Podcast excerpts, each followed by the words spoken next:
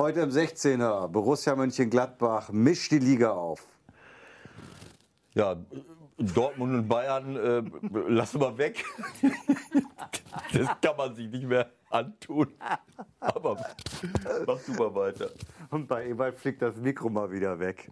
Ja, wir haben äh, schöne Sachen besprochen. Ähm, Mit wem? mit Ovo, äh, Mojela, ähm, sehr schöne Einblicke. Das muss schneller gehen. Und wir sprechen auch noch mit Patrick Ittrich. Viel Spaß gleich. Der 16er, der Fußballtalk mit Michael Baum und Ewald Lien. Moin, hier ist äh, der 16er Ausgabe Nummer 21. Ewald, ich bin sehr froh, dass du heute wieder da bist. Besten Dank an die Lufthansa. Flug LH 2064 pünktlich gelandet. Genau so. Wie geht's dir denn heute Morgen? Ja, gut. Also, Gut. das muss nicht jeder erfahren, dass ich mir hier den Finger geschnitten habe. Aber natürlich musste das wieder breit treten. Ich habe extra, extra nicht angesprochen. Ja, wie, soll ich denn sonst drauf, wie soll ich denn sonst drauf antworten? Soll ich dann zu einer langweiligen Nummer machen? Nee, mir geht's gut. Natürlich muss ich irgendwie reagieren. Gestern Ich habe mir in den Finger geschnitten, Leute. Scheiße. Und mit einem Druckverband. Und heute Nacht konnte ich fast nicht pennen, weil der so stark war, der Verband. In der Sendung gestern ging es noch. Aber nachts habe ich Erfrierungszustände gekriegt und musste einen Teil des Tapes wegmachen. Also wenn irgendein Arzt zuhört, Ja. bitte sich zur Verfügung stellen. Ich muss gleich irgendwie, das muss, ich weiß nicht, ob es noch genäht werden kann oder ob ich selber mache zu Hause mit so einer. Büroklammer-Geschichte, so ein Tacker. Ich sehe seh dich gestern bei Sky 90 sitzen mit diesem dicken Onkel. Da dachte ich, wir können heute ein kleines Späßchen drüber machen. Aber so lustig ist das jetzt gar nicht, wenn du dir den halben Daumen absäbelst. Ich konnte Geh bitte nachher zum Arzt, ja, damit du hier nächste Woche auch noch dabei sein kannst. Ja, äh, werde ich machen. Danke, dass du mich, äh, dass jetzt alle Bescheid wissen, wenn ich jetzt gleich oder in die nächsten Tage. Ich habe ja, hab ja erst gedacht, du hast mit deinem Schweizer Armeemesser rumgefummelt und hast versucht, eine Wasserflasche aufzumachen. Ja, das Schweizer Armeemesser lasse ich jetzt immer zu Hause. Das habe ich nur in der Schweiz, kann man damit losfliegen. Ich vertraue, äh, ich vertraue den Sicherheitskräften woanders nicht. Also das habe ich jetzt im Urlaub mitgehabt, aber im Koffer gelassen. Weil ähm, äh, das, ist, das gilt nur in der Schweiz, dass du mit dem Messer, das ist kein Armeemesser, du weißt genau, das ist so ein Taschenmesser, aber äh, ich finde es schon nicht ungefährlich, sage ich mal. Gut, in meinen Händen jetzt nicht, aber Doch, gerade in deinen Händen, wie man sieht, ist das sehr gefährlich. Ein Messer. ja, das stimmt allerdings. Oh Gott. Na gut, wollen wir über Fußball reden ein bisschen? Gerne. Ja, was machen wir? Gladbach. Wir fangen mal mit Gladbach an. Ganz ehrlich, äh, Favre und Kovac finde ich gerade ein bisschen ermüdend, die Diskussion. Wir fangen mal mit Gladbach an. 4-2 gegen Frankfurt. Zweimal hintereinander die Tabellenführung verteidigt, die Borussia. Gab es zuletzt 76, 77, da warst du noch nicht mal bei, beim VfL. Damals sind sie Meister geworden in der Saison. Das müssen sie jetzt eigentlich auch sagen. Ne? Wir wollen Meister werden, das ist doch dein Lieblingsthema. Ja, das wird jetzt langsam Zeit. Also man kann ja nicht die ganze Zeit an der Tabellenspitze rum, rumlungern. Habe ich auch gestern dem Marco Rose im Interview gesagt. Was ist denn jetzt? Wo, wo wollt ihr denn hin? Man kann doch da nicht rumlungern an der Tabellenspitze, ohne jetzt mal ganz klar zu sagen, dass man deutscher Meister werden will. Aber gut. Ja, also Gladbach äh, macht eine tolle Entwicklung, ähm, äh, muss ich sagen. Ich war, äh, ich habe es zweimal live gesehen im Stadion. äh, Du warst jetzt ein bisschen skeptisch, kann man, glaube ich, ganz ehrlich so ja, sagen. ich war ne? skeptisch, weil ähm, äh, das hat mich sehr äh, Tyram, sagen wir mal, gefühlt doppelt so groß wie sein Vater, äh, 2,40 Meter und äh, auch nicht so schnell wie sein Vater, aber ähm, Ja, dann, auf, dann auf dem Flügel. Da habe ich ein paar Aktionen in dem einen oder anderen Spiel gesehen. Das war, ähm, das war damals grenzwertig. Aber ähm, ich glaube, und sie haben halt auch ein paar Spiele dabei gehabt. Also äh, ich hatte den Marco ja gestern noch gefragt, was ist mit äh, Raute? Sie haben ja mehrfach mit Raute gespielt und dann auch ohne Flügelstürmer, was nicht so einfach zu verteidigen ist dann, weil die meisten mit, äh, mit offensiven Außenverteidigern kommen und mit offensiven Außen. Ähm, so, und äh, ein Hermann spielte keine Rolle und äh, seit einer gewissen Zeit äh, sind sie jetzt wieder zu dem System zurückgekehrt. Und äh, sie haben auch äh, Spiele dabei gehabt, äh, wo woanders äh, die Krise ausgebrochen wäre. Wenn, wenn jetzt Dortmund oder Bayern zu Hause gegen Wolfsberg 4-0 verliert im, im, im Europapokal Ist oder eine Woche Sonderausgabe angesagt, ja. Genauso, dann, äh, dann äh, So, und äh, was, haben sie, was haben sie noch gehabt? Sie haben eine, ein, ein, paar, äh, ein, paar Sachen, äh, ein paar Sachen dabei gehabt, die, äh, wo man sagen kann, ähm, gut, in, in äh, Basakce hier haben sie auch glücklich 1-1 gespielt. In Rom haben sie jetzt glücklich 1-1 gespielt. Sie haben gegen Düsseldorf 2-1 gewonnen, aber Düsseldorf hat riesen, riesen Chancen in diesem Spiel gehabt. Ähm, und äh, sie haben zu Hause gegen Leipzig vor allen Dingen, da waren sie chancenlos. Sie haben zwar nicht schlecht gespielt, aber sie waren von der Schnelligkeit her in der Defensive. Bei dem Spiel war ich im Stadion, hatten sie keine Chance, die, die schnellen Leute, vor allen Dingen Werner, da zu kontrollieren. So, aber dann hat sich das äh, stabilisiert. Äh, es hat sich wieder gezeigt, je länger du als Trainer, neuer Trainer mit einer Mannschaft arbeitest, vielleicht auch mal äh, ein paar Dinge wieder veränderst. Ähm, die neuen funktionieren auch jetzt mittlerweile. Leiner macht es gut hinten rechts. Der Leiner äh, ist, ist, besser geworden, der Tyram ist wesentlich besser geworden. Ich glaube, dass dieses Spiel gegen Augsburg so ein Brustlöser war, wo du, wo du 5-1 gewinnst mit tollen Kombinationen. Zakaria ist sowieso ein absoluter Topspieler äh, äh bei ihnen. Äh, also Hermann äh, hat sich gemacht. Äh, das ist jemand, wenn ich schon Flügelspieler abgebe dauernd, dann muss ich so einen Mann in der Mannschaft lassen, damit ich ein bisschen Schnelligkeit habe. also das hat sich alles sehr gut angelassen. Und ich habe das Gefühl gehabt, auch wenn sie in Dortmund da verloren haben, ähm, äh, dass dieses Spiel gegen Augsburg äh, so ein Brustlöser war. Aber man muss auch dazu sagen, sie haben natürlich auch Ruhe. Wie gesagt, diese ganzen Ergebnisse, die wir jetzt, die ich jetzt eben aufgezählt habe, das hätte bei Bayern und bei Dortmund dazu geführt, äh, dass es ein Riesentheater ist. Und diesen Druck, der daraus medial und auch durch, durch die Fans entsteht, den würden die jungen Spieler von oder die Spieler von Gladbach auch nicht so einfach wegstecken. Und das ist halt der Vorteil, dass, dass die eben, ja, die sind halt glücklich, dass sie da oben stehen und müssen nicht da oben stehen. Und andere wollen und müssen es und deswegen entsteht Druck. Also mich, mich freut das natürlich, äh, äh meine Wahlheimat, äh, dass sie da oben stehen. Klar, das, das wissen die selber, dass das jetzt nicht unbedingt bedeuten muss, dass sie, dass sie um die deutsche Meisterschaft mitspielen. Naja, auf der anderen Seite gehen wir davon aus, dass die Bayern und Dortmund schon irgendwann noch mal einigermaßen wieder so in die Spur kommen, wie sie sich das vorstellen. Dann hast du Freiburg und Wolfsburg oben noch mit dabei. Leipzig hat auch Probleme.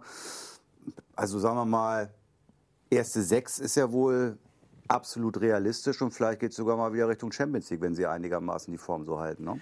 Ja, es ist natürlich nach neun Spielen 19 Punkte zu haben. Ähm, also es ist generell für die Bundesliga ähm, 27 Punkte konnte man holen. Jetzt haben äh, Bayern 18, äh, Dortmund 16.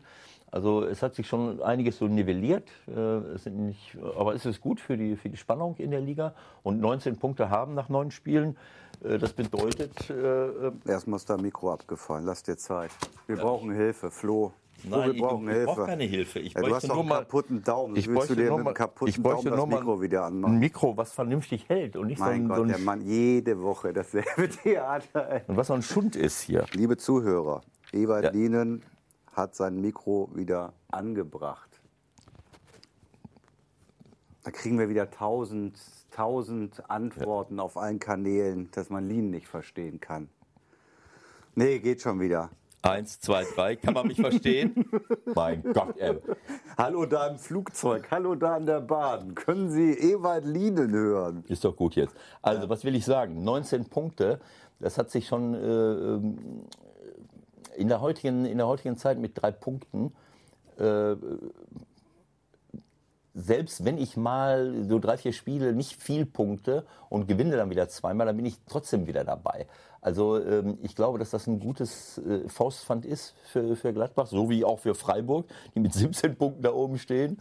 Äh, den Christian müssen wir noch mal anrufen, wenn er noch... Äh, wenn er noch ein paar Spiele da oben steht, dann, dann, dann werden wir ihn zwingen zu sagen, dass er die Champions League will.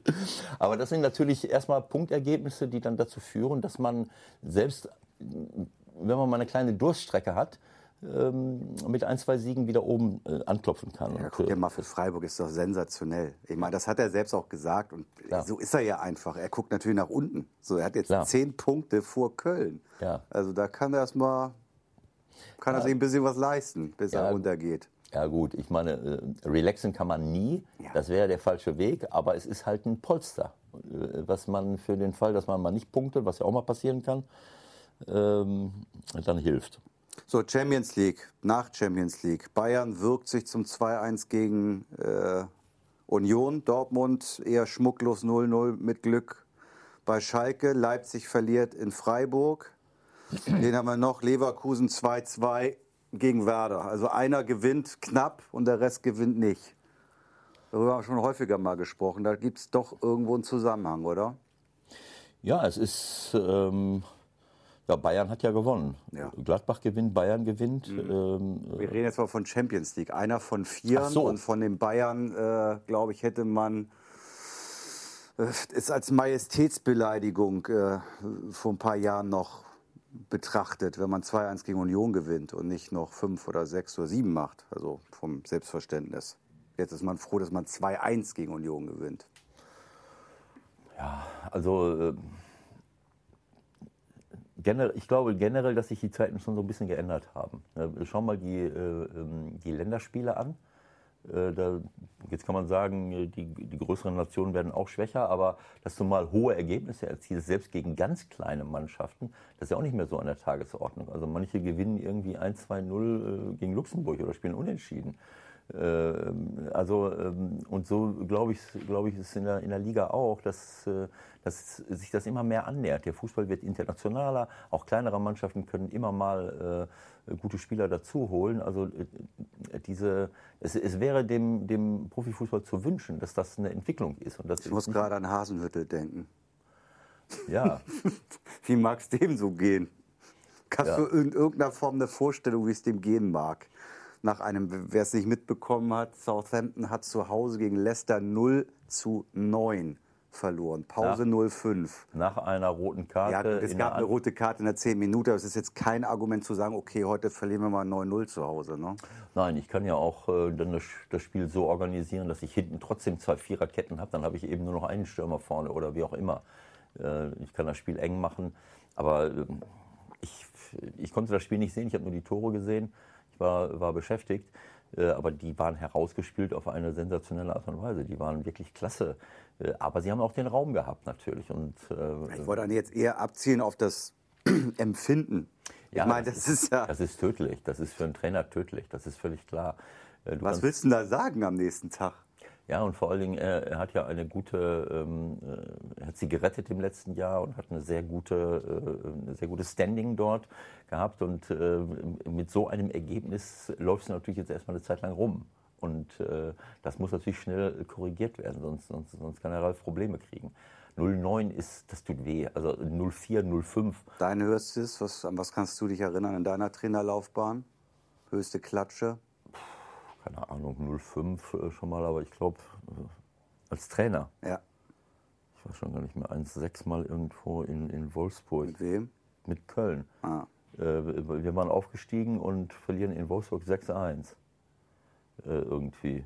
Mit dem, äh, äh, ja, weiß ich nicht. Und, äh, aber im nächsten Spiel schlagen wir, Jetzt waren wir erstmal beim 1-6.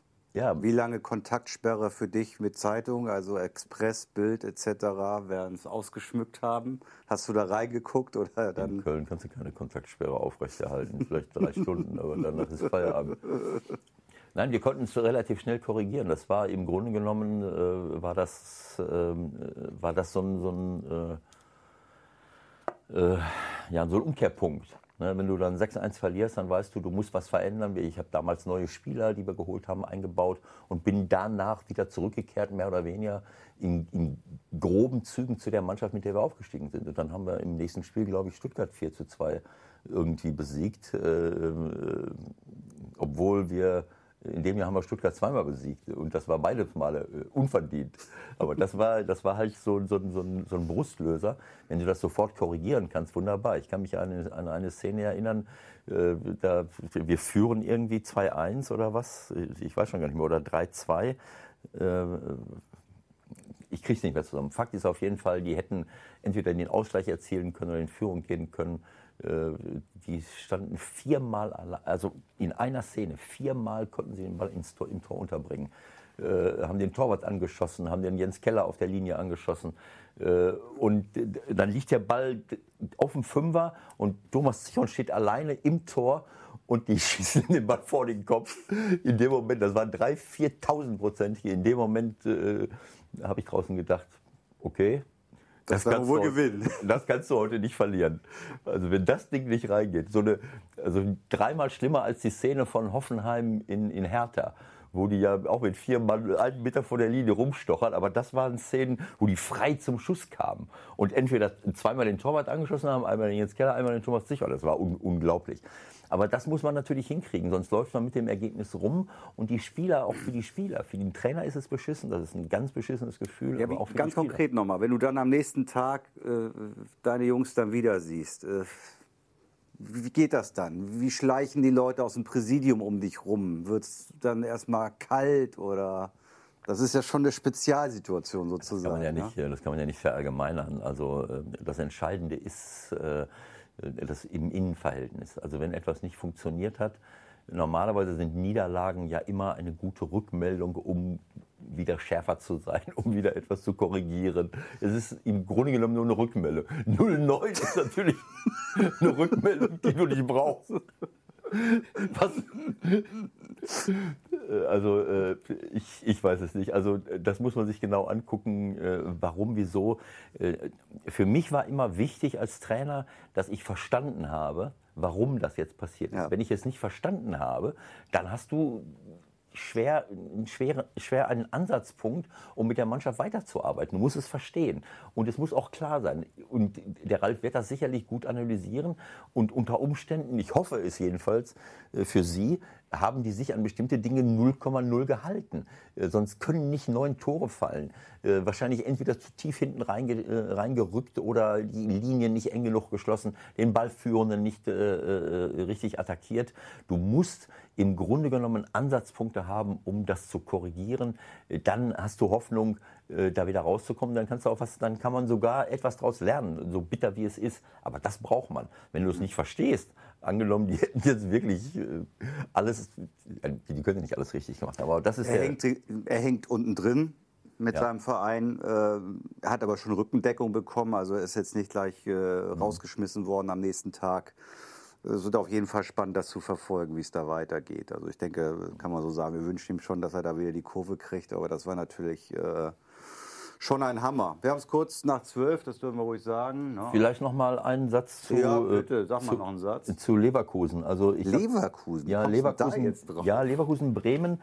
Äh, ich, ich, konnte ja nicht alle Spiele äh, in voller Länge sehen, aber Leverkusen, Bremen konnte ich mir in voller Länge anschauen. Und okay. äh, der Peter Bosch war anschließend sehr kritisch äh, Lothar und, und, und, und, Sebastian Hellmann waren bei Sky euphorisch, tolles Spiel. Und der Peter, das, das hat mir nicht gefallen und es war dies nicht gut und jenes nicht gut. Ich muss sagen, das finde ich überkritisch. Äh, natürlich kannst du immer Dinge verbessern. Und sie haben natürlich auch äh, unentschieden nur gespielt und nicht gewonnen. Das ist klar.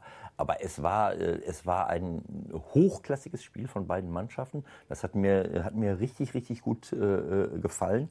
Das war eine, ähm, ja, ähm, Leverkusen hat es über, über weite Strecken sicherlich, äh, für mich haben sie das Problem, dass sie immer wieder hinten äh, Tore zulassen. Das ist einfach so. Ähm, wenn, du, wenn du das 2 zu 1 von Klaassen äh, äh, siehst, war glaube ich das 2-1, ja. ne? Äh, da stehen die, sind die mit sechs Mann im eigenen 16er äh, und decken äh, noch nicht mal da irgendwelche Leute eng. Sind zwar alle hinterm Ball, aber keiner besetzt den Raum vorm 16er, wo einer hingehört. Äh, und sie orientieren sich nicht zu den Leuten, etwas, was man oft sieht. Auch das Tor von Sargent war relativ billig, also wo ja das ganze Zentrum wieder frei war und der Ball dann abgefälscht wird. Also das zieht sich irgendwie wie ein roter Faden durch. Genau so. Also das war, das ist völlig klar, dass sie, dass sie da einen großen Nachholbedarf haben, um, äh, um da in der Defensive äh, klarer zu arbeiten, denn sie haben eine überragende Offensive. Äh, aber wenn ich jedes Mal ein, zwei Tore zulasse, dann brauche ich mich nicht zu wundern. Ich glaube, letztendlich ist es auch genau das, die Sache, die Bosch stinkt. Ja, also äh, der wird wahrscheinlich auch sehen, dass es ein gutes Spiel war, aber am Ende äh, weiß ja auch. Ne? Nein, ist richtig. 15 was, Punkte. Ja, aber was mir dann hinterher gefallen hat, war, wie sie, äh, wie sie, ähm, ähm, wie sie Bremen hinterher im, im, im Schwitzkasten hatte, hatten äh, und mit äh, dann wirklich mit einem hohen äh, äh, also fast schon Vorchecking. Also die Innenverteidiger waren an der Mittellinie.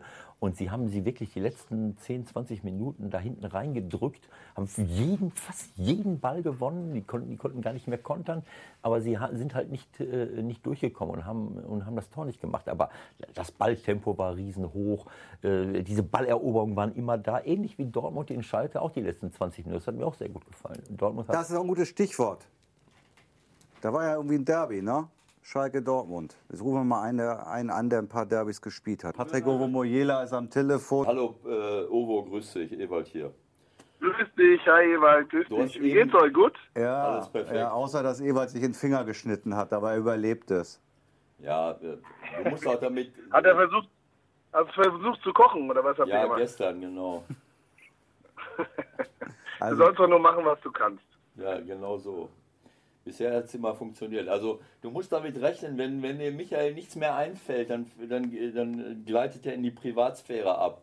Deswegen hat er mich äh, ja. auf meinen Daumen angesprochen und wenn er, wenn er dich gleich nach der Baustelle fragt, dann hat er keine Idee mehr, äh, worum. Ja, alles klar, alles klar. Verstehst ja, du? Bescheid. Du hattest eben, der Übergang, du hast eben gesagt, du hast mich abgewürgt, ja. was ein super Statement gewesen wäre. Äh, ach ja, Derby, jetzt sagst du es gerade. So, und in dem Zusammenhang, wir haben ja, ja gerade über das Derby gesprochen. Ja. Ähm, hm. So, und dann wollte ja. jetzt Ovo anrufen. Jetzt ja, siehst du, das ist ja doch dran, ist doch alles gut, Ovo. Weil du kannst, man kann hier nichts machen. unser Kameramann steht hier, während ich hier. Kameramann. Das ist unser Producer. Das, ja, unser das ist quasi unser tennischer Chef. Und filmt, Ovo, und filmt das, was ich hier. Wir haben alles da, Produktionsleiter, technischen Hilfe, Regisseur, Kameramänner, meine Güte. Ohne Worte, hör mal. Der, ich wusste gar nicht, filmt, der Ohne Film, Worte. Der filmt mich, was ich hier sage. Eben habe ich mir einen Bulletproof-Kaffee gemacht. Die beiden Vollidioten wissen gar nicht, was das ist. Und dann hat er das gefilmt, wie ich, wie ich hier mit, mit so einem Aufschäumer mit MCT-Öl in meinem Kaffee. Die wissen gar nicht, um was es geht. Aber deswegen sind die auch ahnungslos.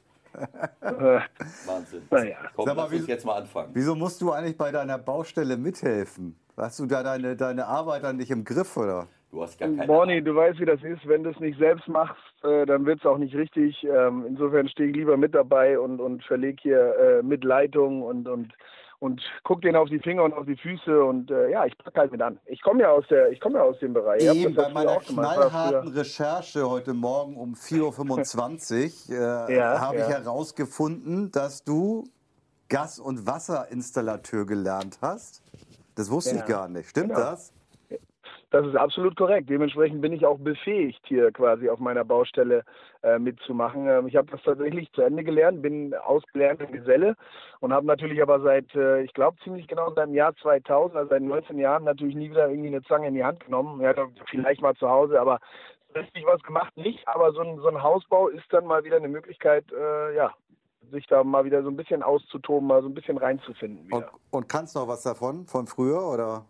Ja, ja, ja, ja. Ich habe tatsächlich auch äh, ein paar, paar, äh, paar Meter äh, Abwasserleitung hier selber verlegt und diskutiere natürlich auch auf einem ganz hohen Niveau, äh, wie das hier alles zu laufen hat. Ähm, ähm, und da gucken die dann am Anfang immer verdutzt, merken dann aber, okay, ja, anscheinend hat er nicht nur gelesen, worum es geht, sondern versteht das wirklich irgendwie. Und das macht dann hinterher vieles einfach. Am Anfang ist es immer so, da wollen sie dir mal erstmal erzählen, was, weil du ja nichts weißt. Und wenn sie dann merken, du weißt doch was, dann reden sie auf einmal anders mit dir. Das ist immer ganz gut. Ja, du weißt ja quasi in sehr vielen Bereichen Bescheid. Heute wollen wir über Fußball ein bisschen reden. Ne? Wo hast du das Derby, okay. Derby geguckt? Ja, äh, ich habe es äh, ich tatsächlich auf Mallorca geguckt. Ich war bei einer wunderbaren Veranstaltung von Moritz Fürste, dem, äh, dem Hockey, wie soll man sagen, der Hockey-Koryphäe Deutschlands. Ähm, und der hatte eine schöne Sport-Golf-Event auf Mallorca und da haben wir dann das Derby geguckt und ja, sag mal so, ich, äh, ich, bin, ich bin nicht unfroh, dass wir einen Punkt haben. Sehr diplomatisch, würde ich mal sagen. Ja, ja? Also, oder? Wie ist denn überhaupt deine ja. offizielle Bezeichnung? Bist du, bist du Clublegende oder, oder was, ist, was, was, was, was machst du da? Ja, ich weiß gar nicht, ob das offiziell in meinem äh, Arbeitspapier drinsteht, dass ich Clublegende bin. Nein, ich bin, ich bin äh, Markenbotschafter von Borussia Dortmund und äh, repräsentiere den Verein insbesondere international, hauptsächlich USA, äh, in Sachen Medien und, und ähm, und Partner, äh, Partnerschaft pflege quasi, also fliege rüber, treffe Sponsoren und Partner und, und unsere besuche unsere Fußballakademien in den USA, aber auch in Asien ähm, und drehe darüber hinaus noch gewisse Interviewformate und kleine Clips ähm, sowie Spieltagsvorberichte auch äh, hauptsächlich für das internationale ähm, BVB-TV, also sprich für den hauseigenen TV-Sender, der natürlich auch mittlerweile die Fans äh, außerhalb von Deutschland, nicht nur in Deutschland ansprechen möchte. Okay, das bedeutet, äh, du wirst jetzt nicht den Stab brechen über den BVB, da haben wir auch Verständnis für. Ähm, nichtsdestotrotz wirst du, wirst du vielleicht ein bisschen was rauslassen wie du die Gesamtlage siehst. Aber lass uns erstmal vielleicht beim Derby selbst an sich bleiben, von, von der Sache her. Du hast ja nun als Spieler auch einige mitgemacht. Äh, Ewald sagt dann gerne, die Spieler wissen ja gar nicht mehr, was ein Derby ist so richtig, weil die aus aller Herren Länder kommen. Ähm, ja. Hast du das Gefühl, dass auch zu deiner Zeit, das ist jetzt noch nicht so lange her, sich da auch schon ein bisschen was verändert hat?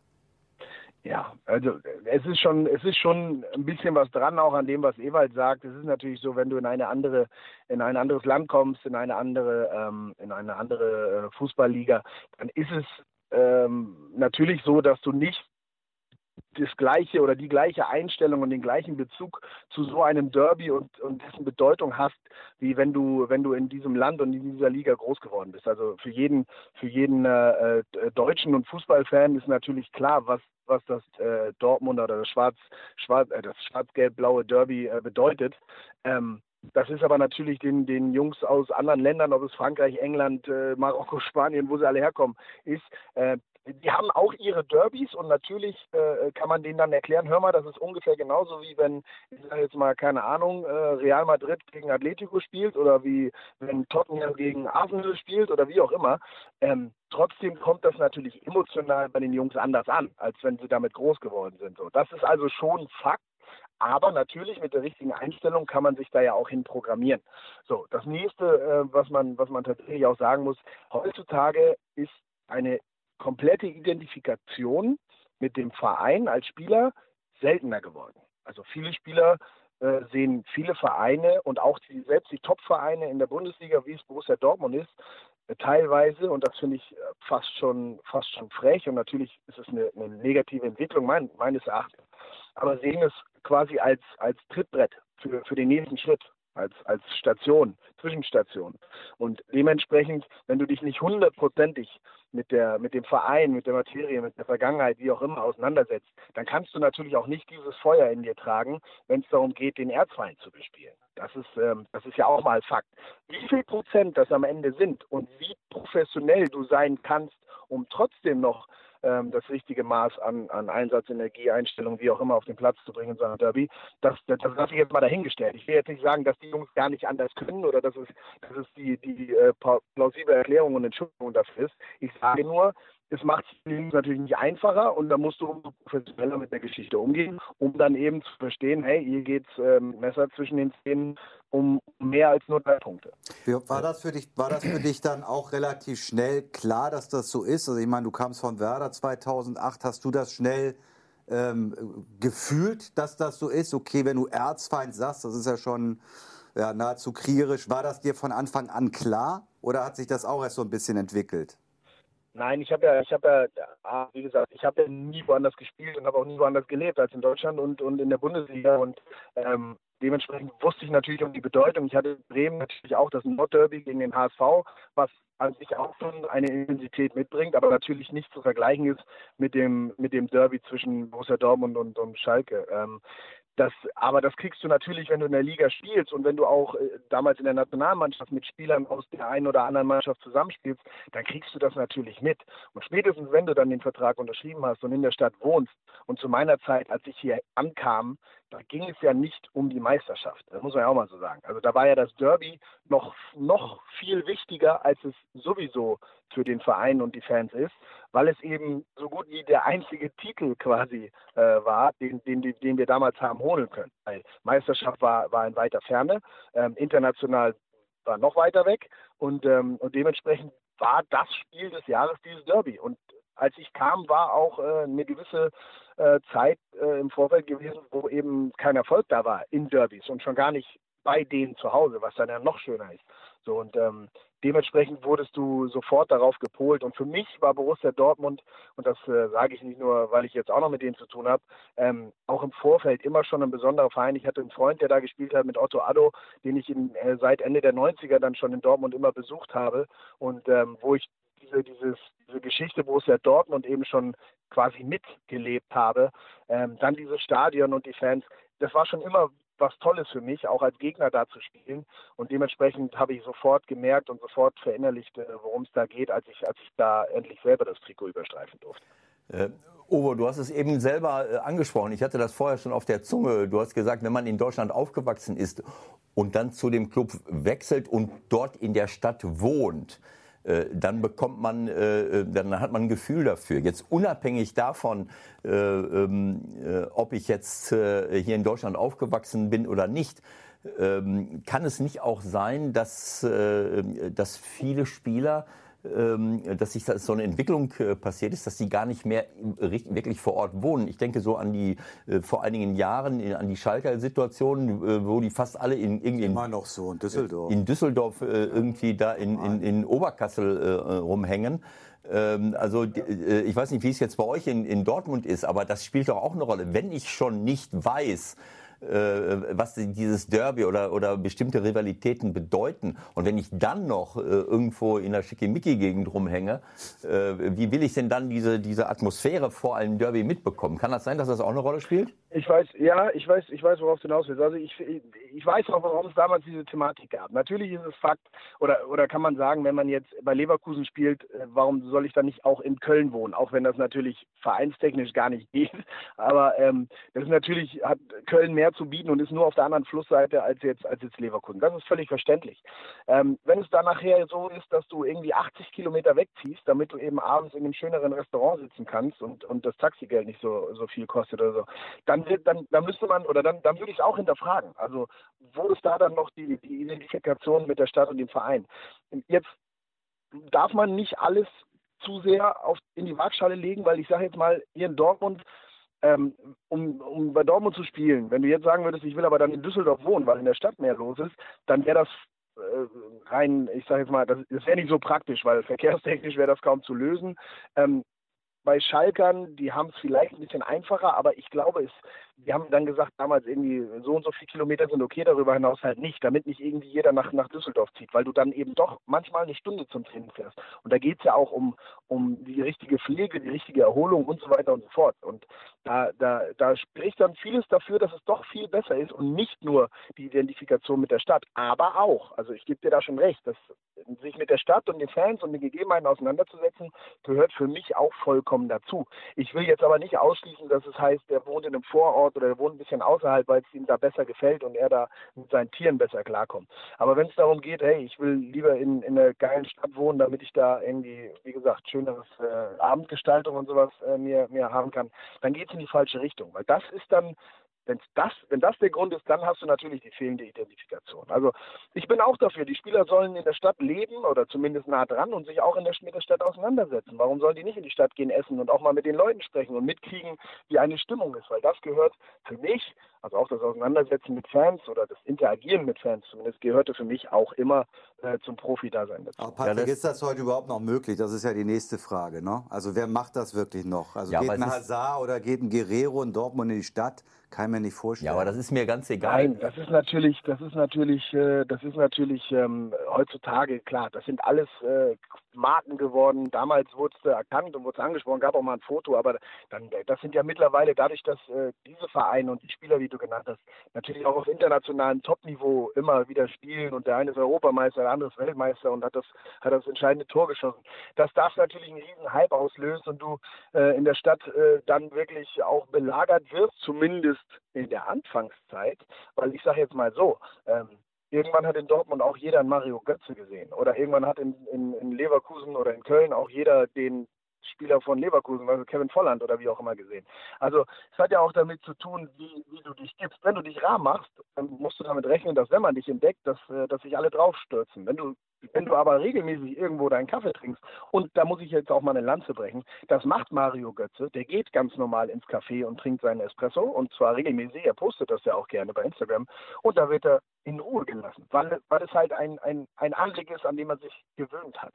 So, wenn du dich aber versteckst und dann mal auftauchst, ist klar, dann gibt es äh, gibt's einen riesen Superstar-Bus. Ich bin der Meinung, jeder Fußballprofi kann und sollte sogar sich ganz einfach in der Öffentlichkeit bewegen, ähm, weil nochmal, du wenn du ein Profi bist, du hast viele Annehmlichkeiten, aber eine deiner Aufgaben ist es eben auch, für die Fans mal da zu sein und, und mal ein Foto zu machen mal eine Unterschrift zu geben und dich nicht zu verstecken und nur noch über Social Media zu, zu kommen. Ja, dann, sonst wäre das eine künstliche Sache. Du hast es ja eben schon angesprochen. Ich finde, äh, dass du völlig recht hast, es ist ja aus doppelten, auf, auf doppelte Weise wichtig. Also jetzt unabhängig, äh, äh unabhängig von der, ähm, äh, dass man sich irgendwie äh, woanders schöner, äh, besser fühlt. Aber es ist ja A, wie du gesagt hast, die Vorbereitung aufs Training und die Nachbereitung regenerativ. Da kann ich nicht eine drei, immer eine halbe, dreiviertel Stunde irgendwo hinfahren. Äh, und das, das, ist, das geht für mich gar nicht. Und das andere ist natürlich auch, dass man zumindest in der Nähe äh, ähm, äh, auch deshalb, deshalb wohnen sollte, um eben die Stimmung mitzukriegen und um sie auch zu zeigen. Weil ich spiele für diese Leute Fußball und, und nicht, äh, nicht für die Oberkasseler da. Absolut. Also für mich gehört diese Identifikation, sprich im Positiven und im Negativen. Also ich kann mir natürlich immer anhören, wenn alle Leute zufrieden sind und toll. Aber natürlich muss ich auch ein Gefühl dafür kriegen, was da schief läuft und, und wie die Stimmung allgemein ist und so. Und für mich gehört das dazu, mal die Nase da in den Wind in der, in der jeweiligen Stadt äh, äh, zu halten. Aber wie gesagt, vieles ist halt auch anders als zu meiner Zeit. Heutzutage passiert vieles in den sozialen Medien. Ähm, natürlich kriegst du auch viel mit und musst nicht mehr unbedingt zum Bäcker gehen, um zu wissen, was, was geredet wird oder so. Aber trotzdem, es geht ja auch darum, sich damit auseinanderzusetzen, dem manchmal auch zu stellen. Natürlich musst du dich nicht bepöbeln lassen. Aber ähm, für mich war das immer Teil des Ganzen. Ich war immer schon relativ ähm, und also relativ nah an den Fans und, und deswegen gefällt es mir auch heute so gut, was ich, was ich für den Verein noch machen darf. Ähm, aber äh, ja, das ist für mich einfach ein Stück weit auch äh, Teil des Fußballprofis. Aber es ist auch, ist auch Persönlichkeits, äh, äh, Ovo, das ist aber auch genau. persönlichkeitsbildend letzten ja. Endes. Ne? Und du musst das aber auch können und du musst sonst vielleicht angeleitet werden. Ja, das genau so. Das halt auch nicht jeder von den Ja, Jungs. aber wenn ich, wenn ich nur wie, weißt du, so virtuell äh, äh, Profi bin und, und laufe am Wochenende, treffe ich zum ersten Mal auf die Fans, äh, ich, ihr habt ja auch ein Trainingszentrum, wo die jetzt auch nicht alle äh, Schlange stehen, äh, wo ihr sie gar nicht reinlasst. Also ich finde, das ist ganz wichtig, dass man dann auch mal Drucksituationen aushält, wenn man diesen, diesen äh, direkten Kontakt zu den Fans auch mal hat und, und einfach Selbstvertrauen hat und, und, äh, und, und Stimmungen äh, spürt und dann auch mal was sagen kann. Ja, stimmt, wir haben scheiße gespielt und nicht mit, mit so einem Rucksack am nächsten Wochenende wieder, wieder ins Stadion läuft. Ne? Apropos ja, Rucksack. Ja, ab, absolut. Lass uns, mal, lass uns mal über den Rucksack sprechen, den der BVB mit sich rumträgt. Äh, soweit, es, soweit es für dich möglich ist. Äh, alles gut, alles gut. Was hast du, was also hast kritisch du, sein darf man immer. Was hast du für ein Gefühl, wo das Hauptproblem liegt momentan, wenn man vom Problem sprechen darf? Ewald springt mir gleich sowieso ins Kreuz, weil es ja alles gut in Dortmund.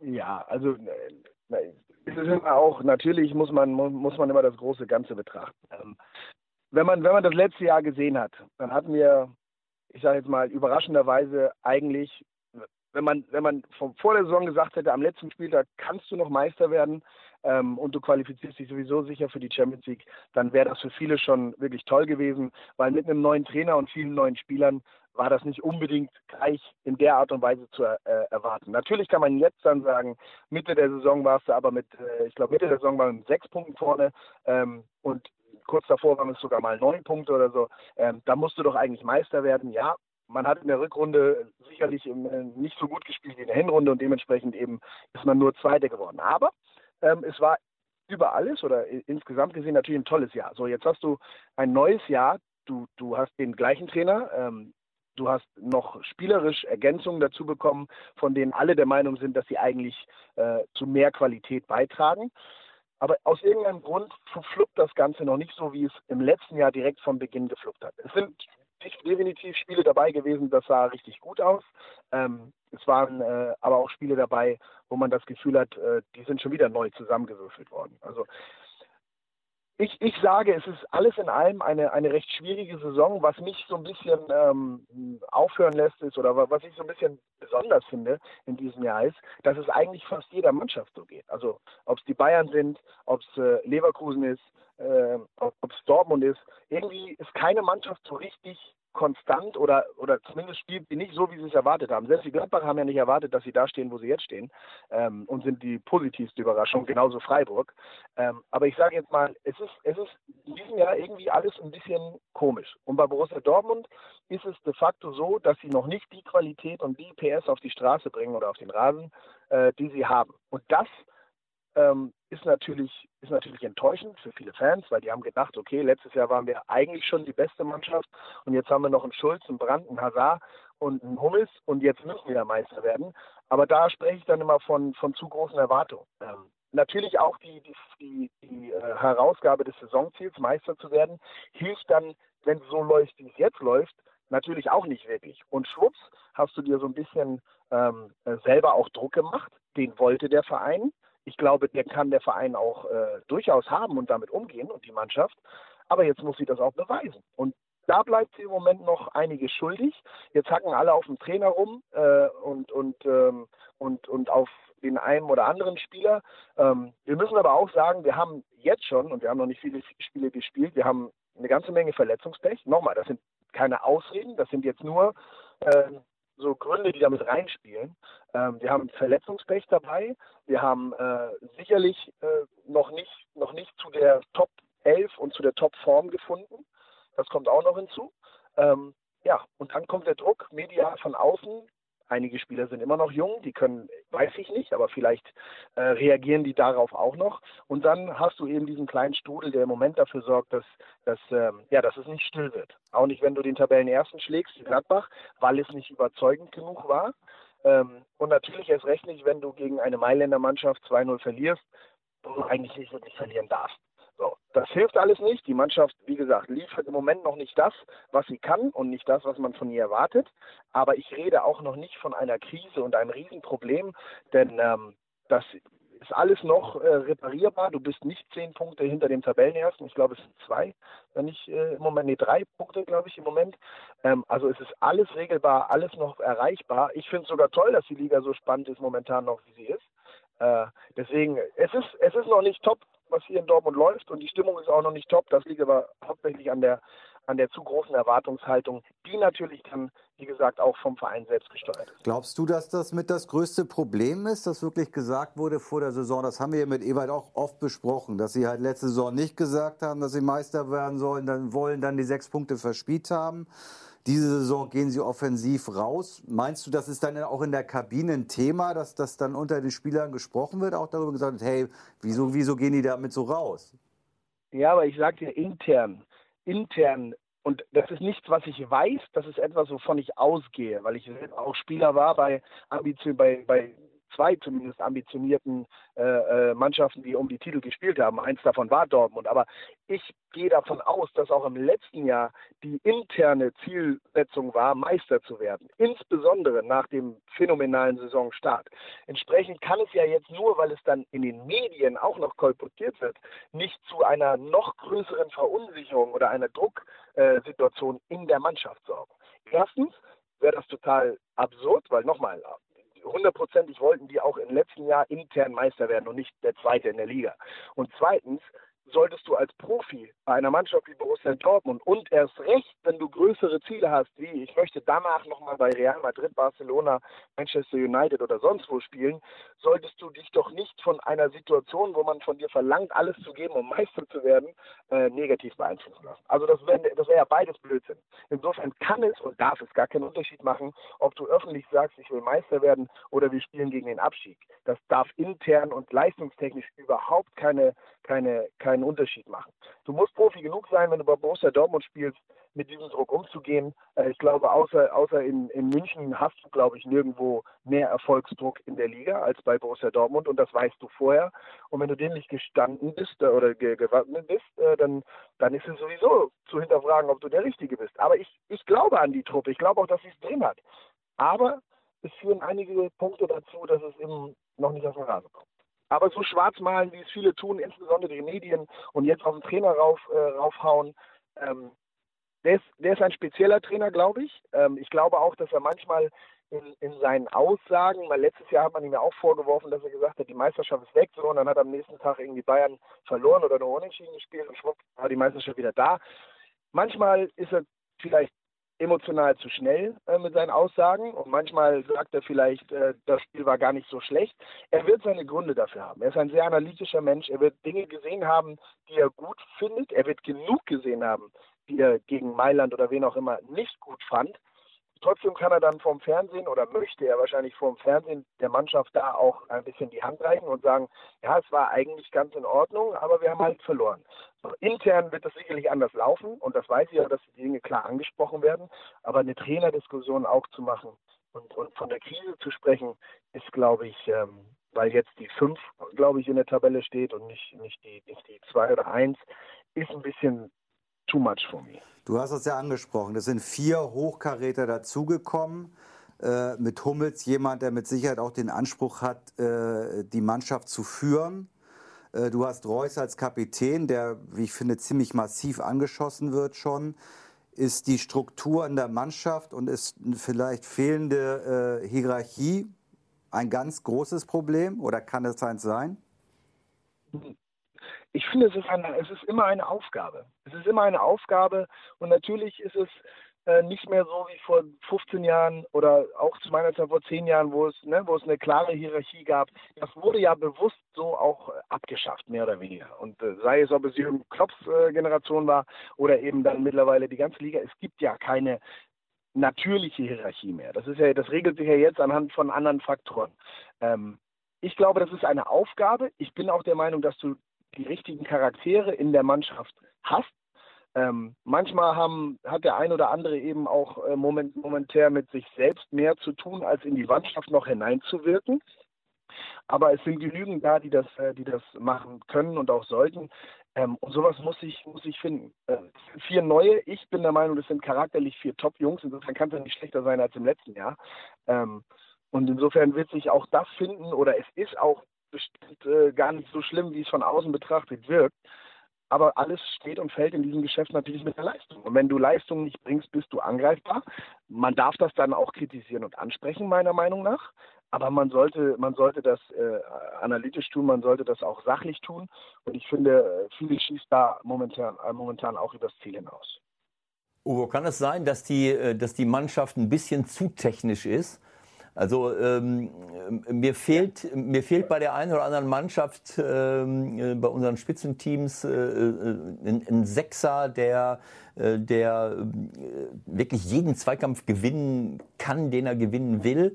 Äh, was, was ja bei, bei den absoluten Top-Spitzenclubs in der Welt eigentlich immer der Fall war, auch bei Nationalmannschaften, die erfolgreich sind, wo du immer jemanden hast, äh, der da wirklich äh, ähm, aufräumen kann und, und eine, das eben nicht nur den Innenverteidigern überlässt. Da sehe ich bei Dortmund äh, äh, Delaney Witzel, alles wunderbare Fußballer. Delaney kommt auch von der, äh, vom, vom Zweikampf, aber äh, ist trotzdem nicht so, so besonders schnell.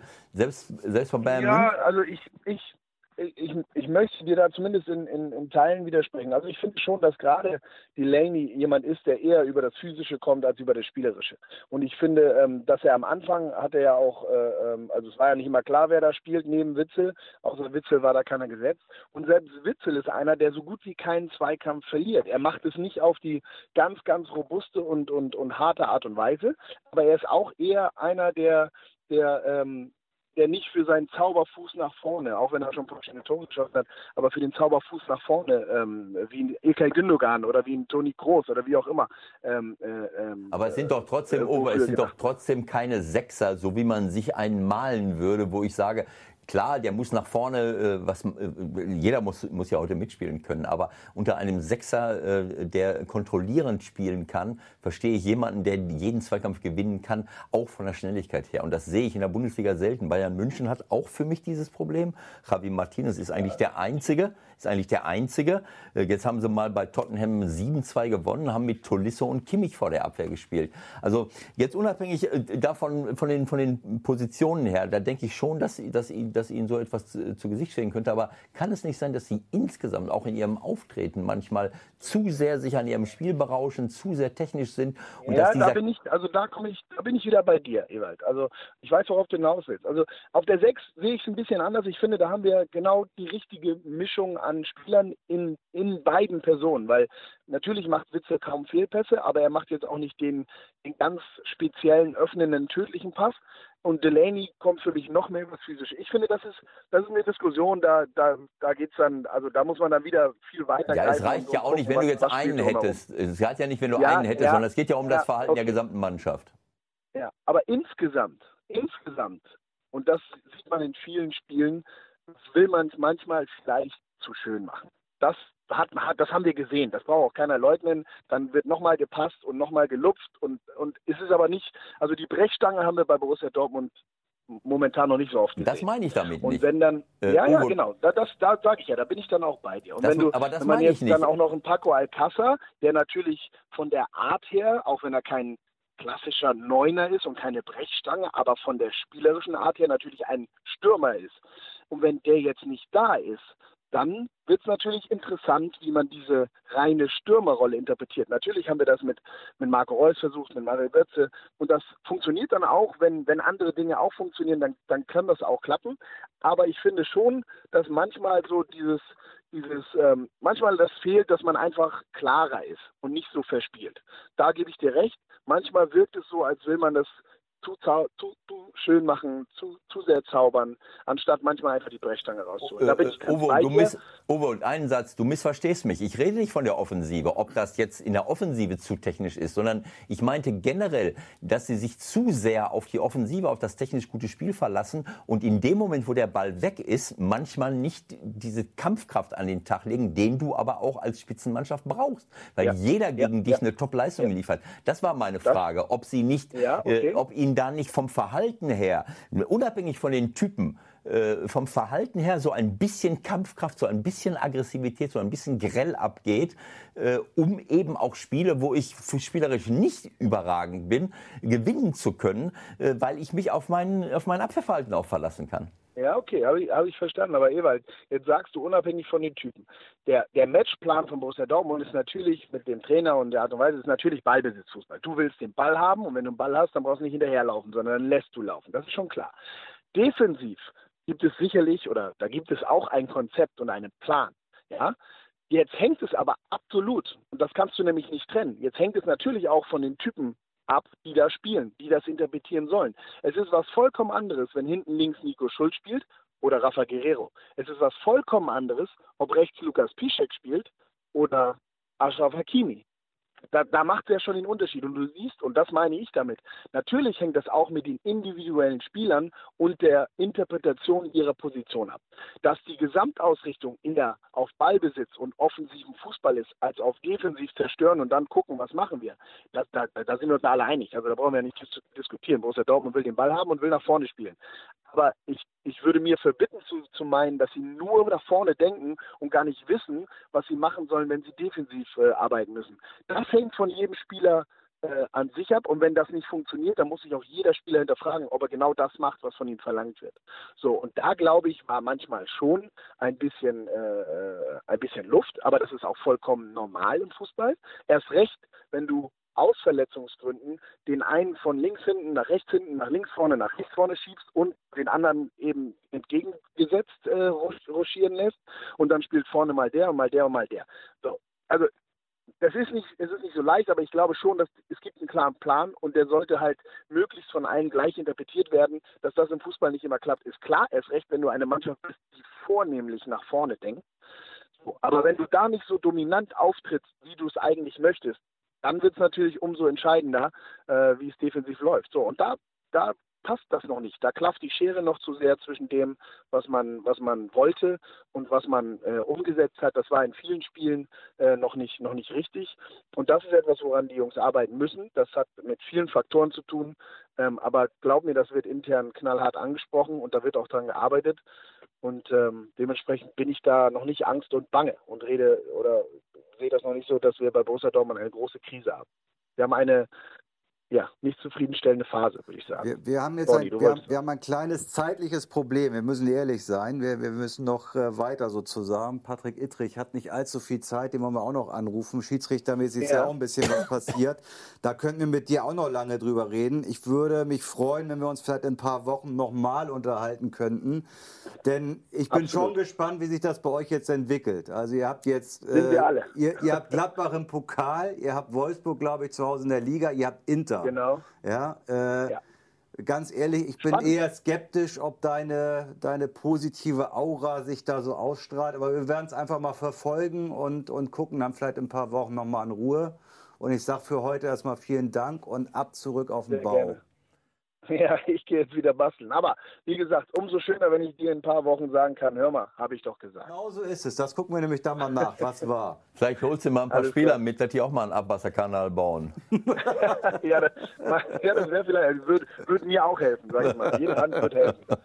Ja, früher haben wir also, uns immer danke. geholfen gegenseitig. Ja. Ja, auch stimmt, auf dem Bau. Da würde ich, da würde ich Sancho und Hakimi gern mal sehen. Ja ich glaube, die kannst du da nicht gebrauchen. Ja, ja.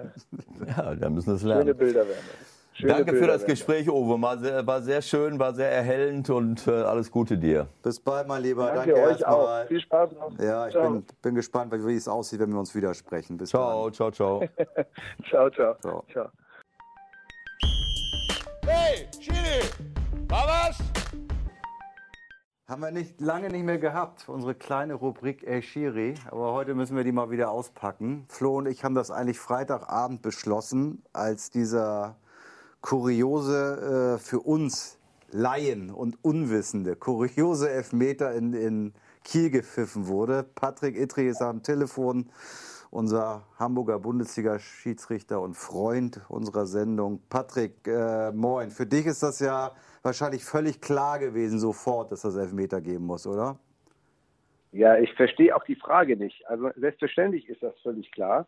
Ähm, aber es ist natürlich auch logisch, dass das für Fußball Deutschland äh, erstmal ähm, erstmal ein Aufschrei war und was was ist da eigentlich los und wir verstehen es nicht, weil es nachvollziehbar ist. Weil wenn irgendwas das erste Mal eintritt, obwohl es regeltechnisch völlig in Ordnung ist, dann wundern sich natürlich alle Leute. Aber äh, äh man kann das ja aufklären oder es wurde ja auch schon aufgeklärt. Ist doch wunderbar. Ja, aber ähm, äh, ich, äh, ich frage mich trotzdem, warum, äh, ich meine, es steht so in der Regel, aber warum steht das in der Regel? Wieso muss es da Elfmeter geben?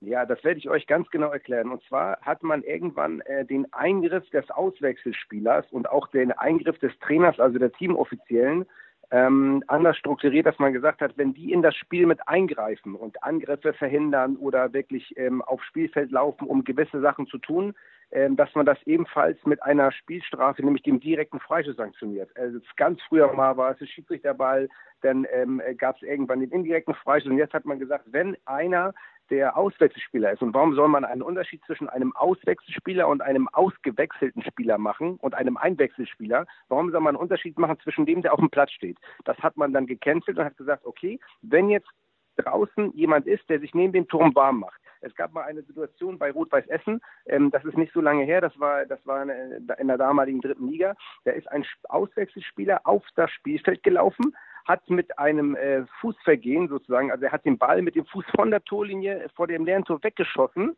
ähm, und hat dafür ähm, damals die rote Karte bekommen vom Schiedsrichter, was aber regeltechnisch falsch war. Nämlich, ja, aber da sagst, du, da sagst du jetzt aber Verhinderung, Entschuldigung, da sagst du aber Verhinderung des Tores. Ja, der Ball wäre ins Tor ja, gegangen. Ich, muss da, ich muss ja ausholen. Ich muss ja ausholen, damit ihr das auch versteht, weil ihr seid ja Unwissende. So. Ähm, ne? Aber also, jetzt mal, das ist ja ein Unterschied, ob der Ball ins Tor geht oder ob ihn jemand neben dem Tor aufhält. Ja, aber es geht hierbei um das Betreten des Spielfeldes und das Spielen des Balles auf dem Spielfeld. Und das hat man dann einfach irgendwann mit in die Regel integriert und hat gesagt, wenn jemand das Spielfeld betritt, mal angenommen neben der, neben der Trainerbank, würde ein Trainer aufs Spielfeld laufen, würde dasselbe passieren. Würde ein Auswechselspieler neben der Bank auf das Spielfeld laufen und den Ball spielen, gibt es immer dort, wo er den Ball spielt, einen direkten Freischuss. Das gibt es seit zwei Jahren im Regelwerk und das ist auch bekannt und das ist auch jedem Verein bekannt. Denn jeder Bundesliga- und Zweitligaschiedsrichter geht zu den Vereinen und sagt die Regeländerungen jedes Mal in den Vereinen. Das heißt also, wenn ich jetzt mal angenommen bei einem Verein spiele und nächstes Jahr woanders, kann ich nicht sagen, das hatten wir aber nicht, weil das ist Quatsch. Jeder Schiedsrichter sagt den Spielern und übrigens auch nicht nur den Spielern, auch Journalisten. Nein, das ist ja alles völlig korrekt, dass wir es wissen müssen, ja. dass das ist unstrittig. Äh, man kann nicht immer alles wissen, äh, da muss man sich schlau machen. Genau. Ich weiß Frage, aber, worauf ihr hinaus wollt. Ihr wollt hinaus auf den Sinn und Geist der Regel. Wie kann es sein, wenn jemand eigentlich auf der Torlinie, äh, der Ball geht 35.000 Kilometer neben das Tor, auf der Torlinie den Ball stoppt, wie kann es da zu einem Strafraum kommen? Das ergibt ja nicht Sinn und Geist der Regel. Darauf nein, nein, äh, Patrick, Sinn, äh, also Sinn der Regeln, sowas wollen wir gar nicht hinterfragen, auf gar keinen Fall. Ich meine, dafür leben wir in Deutschland dass wir, äh, und, und generell Regeln, man führt eine Regel ein und dann, dann braucht man anschließend nicht mehr denken. Das finde ich klasse, dass man... Nein, das stimmt, auch da muss ich dir auch widersprechen, lieber Ewald, weil es ist Folgendes passiert. Am Anfang der Saison äh, gab es die Regel, oder die gibt es ja immer noch, dass der Ball nicht mehr außerhalb der 16er rausgespielt gespielt werden Woche. Dann fing der VfL Bochum damit an, diese Regel zu umgehen. Könnt ihr euch noch erinnern? Äh, mit dem, äh, genau. Und dann hat die und dann hat äh, die FIFA gesagt, pass auf, äh, eigentlich ist es, ah, das ist eigentlich erlaubt, aber eigentlich spiegelt das nicht den Sinn und Geist der Regel wider. Also verbieten wir das und dann kommt, wenn das nochmal kommt, zu einer Wiederholung. Also man kann schon darüber streiten, ob das, was die Regel wirklich macht, am Ende, wenn man sie mal angenommen ähm, geändert hat und es passieren Vorfälle, wo du denkst, ah, ob das so richtig und ob das im Sinn und Geist der Regel ist, das müssen wir noch mal überdenken. Und da kann man sich natürlich die Frage stellen, äh, macht, macht es Sinn, wenn einer den Ball auf der Linie stoppt, ähm, äh, darüber nachzudenken, ach kacke, jetzt muss ich hier einen Straflos geben, weil der hat ja innerhalb des äh, Strafraums den Ball gespielt, also gibt es einen direkten Freistoß. Aber das mag aus, wie sage ich mal, aus Fußball ähm, äh, logischer und Fußball emotionaler Sicht richtig sein. Aber ich muss ja immer wieder darauf verweisen, ähm, dass wir die Schiedsrichter sind und nachher uns, äh, sage ich mal auf Deutsch gesagt, an den Karren gepisst wird, weil wir darauf nicht geachtet haben und dann kommen irgendwelche schlauen Leute und sagen, ach, der hätte aber und hätte aber. Was das Gute an dieser Situation ist, und das muss man wirklich auch mal mit Glück betiteln, Holstein Kiel hat das Spiel gewonnen. Mit 2 zu 1 obwohl sie einen Strafschuss gegen sich bekommen haben, der äh, für alle Leute ein Kuriosum war. Jetzt wurde Holstein Kiel als Strafschuss, ähm, ähm, die haben Strafschuss äh, gegen sich bekommen, haben das Spiel trotzdem gewonnen. Aber ganz Fußball Deutschland und vielleicht sogar die ganze Welt weiß jetzt, dass man das nicht darf. Das wird, glaube ich, nie wieder vorkommen. Insofern Glück für alle Beteiligten. Die Schiedsrichter haben alles richtig gemacht und äh, ich glaube, insofern kann man das Thema dementsprechend abhaken. Patrick, warte mal ganz kurz. Äh, wir haben ein bisschen, bisschen Probleme, dich zu verstehen, glaube ich. Ich weiß nicht, ob du dich bewegst oder läufst oder. Nee, ich bewege mich überhaupt nicht. Wird besser? Ja, jetzt ist besser. Genau, jetzt ist besser. Genau. Also ich glaube, wir haben ungefähr okay. verstanden, was du meinst. Nur wenn du sagst, es werden Dinge verändert. Äh, wie läuft denn das jetzt rein praktisch? Ja? Äh, Muss da irgendjemand mal sagen, pass mal auf, also das haben wir jetzt, äh, jetzt in der Praxis auch mal gehabt, das macht so eigentlich keinen Sinn. Wie ist denn dann der, der Ablauf? Auf FIFA-Ebene nur, ne? Wie, was für ein Ablauf? Ich verstehe die Frage jetzt nicht. Naja, ich, ich meine, das, das macht doch wohl, da sind wir uns doch relativ einig, dass die Bestrafung viel zu groß ist für das Vergehen. So, wer muss jetzt was machen, damit man die Regel vielleicht entschärfen kann. Ja, der Sinn und Geist der Regel, das, was du eben gesagt hast. Ich meine, ja, das habe ich ja eben gerade gesagt. Ja, aber das, kein das Mensch, darf ich das Sache, eben sagen? Ja? Kein Mensch, äh, äh, und auch ich äh, wollte jetzt nicht dich oder irgendeinen Schiedsrichter kritisieren. Das ist doch völlig klar, dass das eine Vorgabe ist. Und äh, du kannst ja jetzt nicht, kann ja nicht jeder äh, äh, auf, dem, auf dem Platz sagen, das ist jetzt gegen den Geist der Regel, ja. obwohl es der Fall ist. Es ist ja lächerlich eigentlich. Ja. Ne? Ähm, also das ist keine Kritik daran, sondern eine Kritik daran, dass man, äh, dass man eben auch mal selbst denken äh, können müsste und dass man wissen muss, sollte, was ist eigentlich der Geist der Regel? Natürlich, dass Leute von außen nicht eingreifen und mit drastischen Strafen. Wenn ich jetzt ein Tor verhindere, ich meine, das ist doch logisch. Aber der Ball, ob der den jetzt stoppt oder in China fällt ein Fahrrad um, ist ja, ist ja nichts passiert. Äh, und, und du musst dann Elfmeter geben, das ist widersinnig. Ja, definitiv. Ich meine, man muss, das ist einfach, das ist auch so eine, das ist auch so eine äh, Sache, die sich natürlich über, über Jahre entwickelt hat. Früher hat man gesagt, um Gottes Willen, wie kann einer auf das Spielfeld laufen, den Ball wegschießen vom leeren Tor aus und dafür nur eine gelbe Karte erhalten äh, und keine rote Karte. Das stand früher auch in der Regel. Hat man das geändert?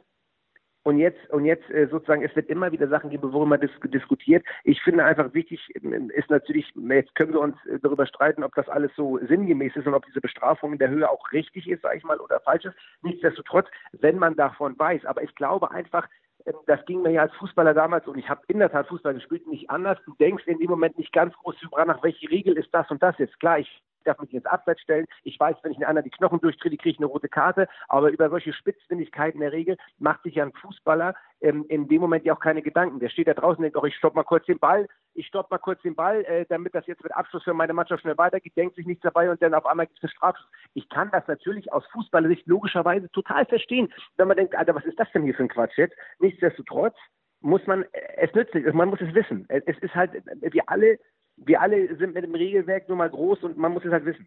Patrick, die Frage von, von Michael war, äh, wenn das jetzt jeder so sieht eigentlich und ihr doch auch, was muss jetzt passieren, damit ihr die Möglichkeit habt, äh, den Geist, äh, also diese Regel ihrem Sinn und ihrem Geist nach zu interpretieren? Das war seine Frage, ob ihr da was machen könnt oder ob man, ob man nur warten muss, was das IFO oder wie? Ja, wir haben natürlich jetzt das Problem ist, wir haben mitten in der Saison, mitten in der Saison werden keine Regeln in dem Fall groß geändert sozusagen. Man kann vielleicht gewisse Sachen überdenken, aber groß geändert wird in der normalerweise während der laufenden Saison nichts. Ein Tag wieder im April, beziehungsweise davor Tag wieder das IFAB und dann kann es zur nächsten Saison wieder ein Problem geben. Jetzt muss man natürlich überlegen, inwieweit man, äh, wenn man, wenn alle der Meinung sind, äh, das, was da passiert ist, ist zwar regeltechnisch in dem Moment in Ordnung gewesen, aber irgendwie nicht so richtig gut irgendwie. Äh, was kann man machen? Ähm, da sind aber alle gefragt. Da ist am Ende erst das IFAB gefragt. Man kann sich natürlich hinsetzen, dann kann der Deutsche Fußballbund als Beispiel kann ein Statement abgeben und sagen, pass auf, ähm, wir finden die Regeln nicht so richtig toll, überlegt euch mal was. Ähm, könnt, ist eine Möglichkeit oder man hat Fragen zu gewissen Regeln, dann setzen wir sich mit dem IFAB auseinander ähm, und, und, und, schickt Sachen ein. Jeder Fußballverband der Welt äh, schickt, wenn er Fragen zur Regel hat, die immer an das IFAB direkt beantwortet oder man überdeckt sie, sammelt sie und kommt dann danach zu einer Überlegung und sagt, okay, wir ändern oder wir ändern nicht. Natürlich kann man jetzt die Frage stellen, wie kann man ähm, ähm, das anders handhaben, aber das Betreten des Spielfeldes wird so oder so sanktioniert, sozusagen. Ich achte auch, so, und jetzt ist natürlich die, aber es ist, wäre doch auch einfach zu sagen, Freunde, die ihr euch da draußen wahr macht, betretet bitte nicht das Spielfeld, ja, und berührt bitte nicht den Ball, solange er nicht über die 16er-Linie gelaufen ist. Das kann, warum muss ich immer eine Entschuldigung für den Spieler suchen? Nein, aber jetzt mal, Patrick, ganz im, ganz im Ernst. Diese Nummer ja, wäre ohne Videoassistent niemals aufgefallen. Ist doch völlig klar. Und jetzt frage ich mich, ja. die entscheidende Nummer ist doch, muss ich als Videoassistent, musst du als Videoassistent da unbedingt einschreiten? Kriegst du sonst auf die Finger? Oder kannst du als Videoassistent auch sagen, ja, Moment mal, also das kann ich doch jetzt gar nicht genau hier sehen, ob der wirklich im Aus war oder nicht, da lasse ich die Finger weg. Oder anders gefragt, glaubst du, dass das schon mal in irgendeinem anderen Land passiert ist? Was würde passieren, wenn in England jemand dafür einen Elfmeter geben würde? Dass ich ja, dann, ja, ja, das mag ich. Aber wir reden mal, ja, Eber, du magst ja in England, ich meine in England, ja, ich, ich weiß doch auch, worauf wir hinaus wollen. Muss man da jetzt so genau hingucken und hätte man das nicht irgendwie durchlaufen lassen können und so. Das sind natürlich alles Themen, die kann man drüber nachdenken. Aber ich, für meinen Teil, ich bin ja, ich sitze hier im Glashaus und das sind alles meine Kollegen und ich bin selber jemand, ähm, der in dem Fall sagt, okay, und das bin ich auch zu 100 Prozent der Meinung. Der Videoassistent hat das für sich so beurteilt, hat es so gesehen, hat dort, äh, hat dort festgestellt, dass das passiert ist und hat eingegriffen und auch völlig korrekt eingegriffen. So, und äh, was anderes sage ich auch nicht, äh, weil ich finde, dass das auch völlig in Ordnung ist. Es geht jetzt um das sogenannte, irgendeiner hat mir am Wochenende auch gesagt, oh, was ist hier mit Fingerspitzengefühl? Ich weiß gar nicht, wer das war, Fingerspitzengefühl und äh, da muss man hingucken und äh, ob man das überhaupt so genau und äh, das kann man doch durchlaufen lassen und so. Ja, wie gesagt, ähm, das ist im Schiedsrichterwesen und in der Regelkunde nicht ganz so einfach. Manchmal gibt es Sachen, die kannst du nicht durchlaufen lassen. Ich vergleiche das immer wieder ähm, mit mich, für mich als Polizeibeamten. Ähm, es gibt ja diese sogenannte Ermessensschrumpfung auf Null als Polizeibeamter. Da fährt einer über eine rote Ampel, ist ja im Bußgeldbereich, habe ich eine Ermessensschrumpfung auf Null, kann ich nichts mehr sagen, oh, ich verwarne dich jetzt hier mündlich. Ist einer angeschnallt, ist es im Bereich unter, äh, unter 30 Euro, kann ich ihm sagen, sind Sie mit einer mündlichen Verwarnung äh, noch einverstanden? Da liegt es aber im Ermessensbereich des Schiedsrichters. Aber irgendwann ist das Ermessen weg. Wenn der Videoassistent das für sich so beurteilt hat, dann ist es völlig korrekt so. Naja, aber das frage ich mich ganz ehrlich. Äh, da gab es doch keinen hundertprozentigen Beleg dafür, dass der Ball noch im Spiel war, oder? Also ich habe das nicht zu 100 Prozent so gesehen. Hm, hast du das Spiel kommentiert? Nö, aber ich habe die Zusammenfassung gesehen und äh, danach kann, kannst du zumindest, sagen wir mal, keine Ahnung, zu 10 Prozent argumentieren, na, vielleicht war der auch im Aus. Ja, gut, okay. Mag, mag, mag sein, mag sein. Ist aber ja nicht, ist ja nicht kalibriert, die Linie. Nein, das stimmt. Das ist auch schwierig, weil wir natürlich auch in der zweiten Liga viel weniger Kameras haben als in der, wir haben auch diese Goal-Line-Kamera nicht, natürlich viel weniger Kameras, aber wenn man Seite von der, zu der Beurteilung kommt, ähm, ähm, nach seiner Meinung, das ist auf der Linie gewesen, äh, dann macht man das so. Ähm, das ist nun mal so. Also ich, wie gesagt, ich werde mir, ich werde, ich werde auch einen Teufel tun, jetzt bin ich ganz ehrlich, äh, um zu sagen, ich hätte das anders gehandhabt Nein, das oder ich hätte da nicht hingeguckt oder keine Ahnung es, was. Es geht einzig Ähm, ja, aber, darum, die, aber die Frage, die Frage zieht ja darauf hinaus. Ja, nein, also Das ich, muss man ja, das muss man ja, das muss man ja ganz klar sagen. Und ihr kennt mich ja nun und ähm, ich habe selber zu viel Grütze gepfiffen, als dass ich, äh, ähm, äh, als dass ich jetzt sagen würde, äh, ich hätte das anders gemacht. Nein, es das geht kann ich nicht darum, nicht dass du, beurteilen. es geht nicht darum, dass du jemanden anschwärzen sollst oder sagen musst, ja, wie kann man das da machen, sondern es geht darum, auch zu verstehen, was ihr für einen Druck habt da, weil anders ist es ja eigentlich nicht zu erklären. Also ihr werdet ja da, danach auch beurteilt, was ihr da abliefert. die, genau so. Also die, äh, niemand will irgendjemanden kritisieren, sondern ich, ich habe einfach nur die Frage in den Raum gestellt, wird das, äh, äh, regeltechnisch liegst du auf der, äh, 100 Prozent auf der richtigen Seite, aber wird das in anderen Ländern äh, vielleicht ein bisschen äh, lockerer gehandhabt, wenn es wirklich keinen Einfluss aufs Spiel hat? Und sind wir dann, äh, äh, sag mal, gibt man euch nicht den Spielraum? Äh, äh, man könnte ja auch sagen, äh, von äh, höchstrichterlicher Stelle, wenn ich es mal so sagen darf, pass mal auf, äh, normal müsstest du, jetzt zum Beispiel, nach dieser Erfahrung, das ist zum ersten Mal, dass ich sowas überhaupt, äh, ich wusste das gar nicht, äh, so, aber jetzt könnte man ja sagen, jetzt könnte man sagen, pass mal auf Leute, regeltechnisch ist das so, aber wenn das nächste Mal irgendeiner den Ball äh, vielleicht einen halben Zentimeter auf dem Platz, äh, äh, dann kannst du dem vielleicht eine gelbe Karte geben, aber dann Elfmeter zu geben, Leute, also das ist gegen den Sinn der Regel. Ja, ich- ich Damit bin wärt doch- ich ihr dann eben auch, weit weg dann, von euch. Dann wärst du im Ermessensspielraum, Ich- das ich meine ich damit. Ja, ich finde, du hast was ganz Gutes gesagt, wenn es keinen Einfluss auf das Spiel hat. Das ist ein Argument, das sehr gut, das sehr gut im Endeffekt äh, darauf hinabzielt, wie man das vielleicht in Zukunft handhaben kann. Also wenn ich irgendwie einen direkten Einfluss aufs Spiel habe, ähm, äh, dann könnte man sagen, alles klar, okay, man könnte ja darüber nachdenken, jetzt hat er ihn da berührt, hatte keinen Einfluss aufs Spiel, äh, jetzt, äh, weil er sozusagen den Ball berührt hat im Spielfeld, gibt es vielleicht dann eine gelbe Karte und, äh, und vielleicht eine andere Spielfortsetzung, wie auch immer.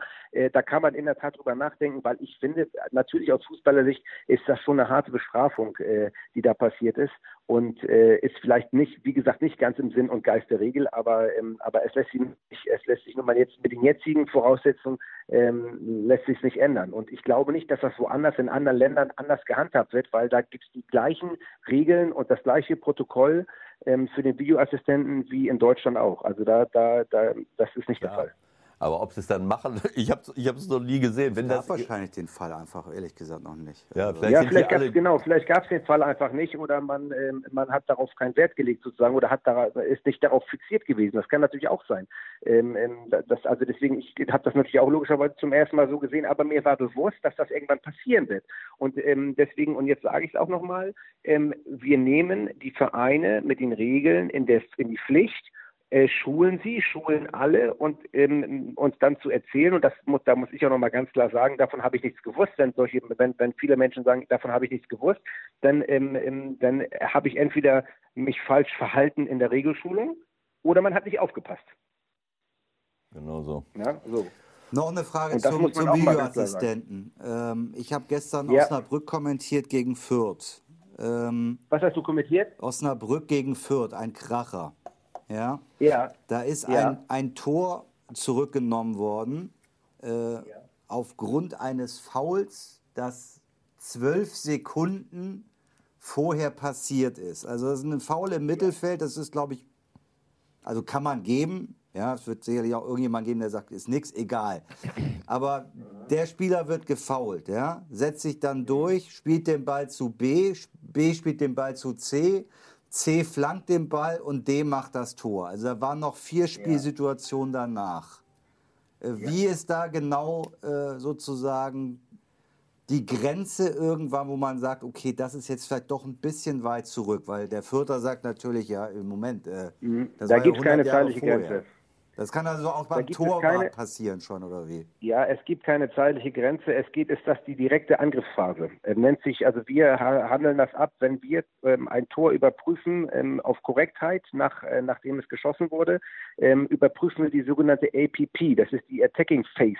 Also die Phase des Angriffs. Das heißt also, fällt ein Tor, spulen wir immer bis dahin zurück, wo der Ball erobert wurde und gucken dann in der Situation, ist da irgendetwas passiert, ein Foulspiel, ein Handspiel etc., ähm, was zu überprüfen wäre und was klar und offensichtlich falsch ist. Ähm, und da geht, äh, ist der Zeitaspekt, ähm, spielt da keine Rolle. Also wenn ich einen direkten Angriff starte, der über drei, vier Stationen geht, dann gilt das immer noch in dieser APP-Phase.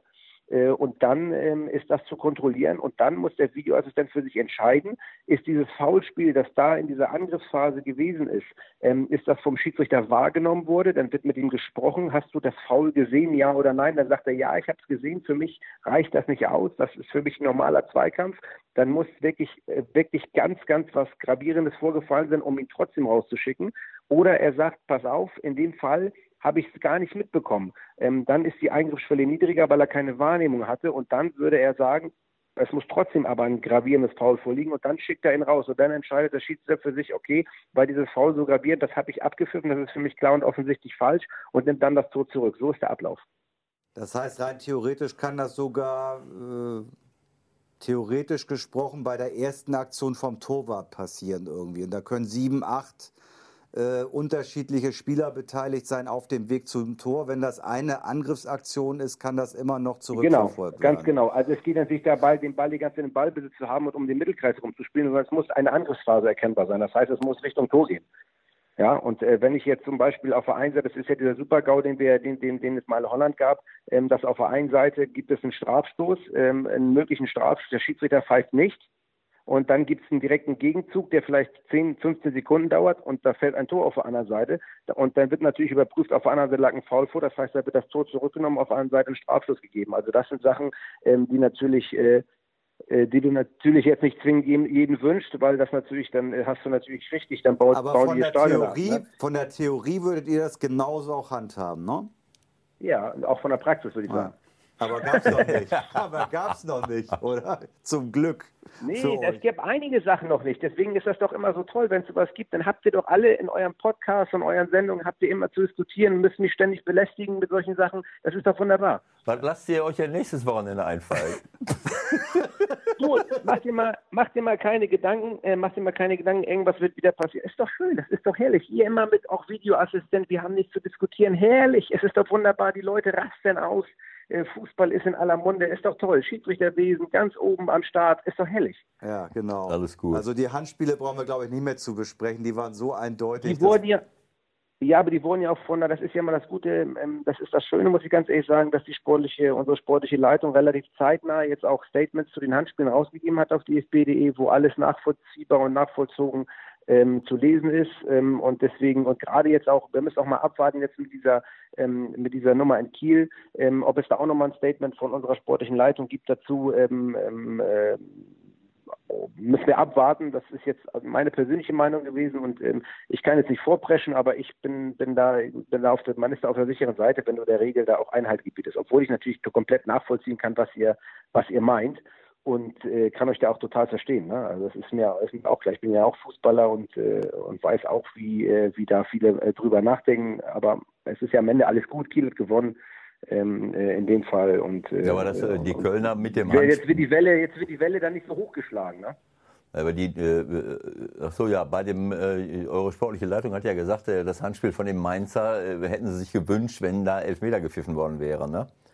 Das, das stimmt ja, Ja, so ne? steht das da drin, ja. Ja, so und steht das das da drin. muss man ja auch so sehen. Aber bei Amiri wirst du es nicht so sehen. Also da wurde ja gesagt, das war so, so ein Grätschen, wo man die Hände zum Abstützen benutzt. Das sah schon ein bisschen komisch aus, weil er sich so im Oberkörper dreht und dann plötzlich mit den Händen. Äh, Ja, und das ist ja das Gute, es gibt keine Situation, die gleich ist und man muss sich dann versuchen, an den Gegebenheiten, die, an den Vorgaben, die man hat, sich so ein bisschen längs zu hangeln ähm, und dann dementsprechend zu entscheiden. Und, äh, und ich muss nochmal drauf, ich muss nochmal immer wieder darauf hinweisen, es ist eine extreme Drucksituation für den Schiedsrichter, sich das Bild das zweite Mal anzuschauen.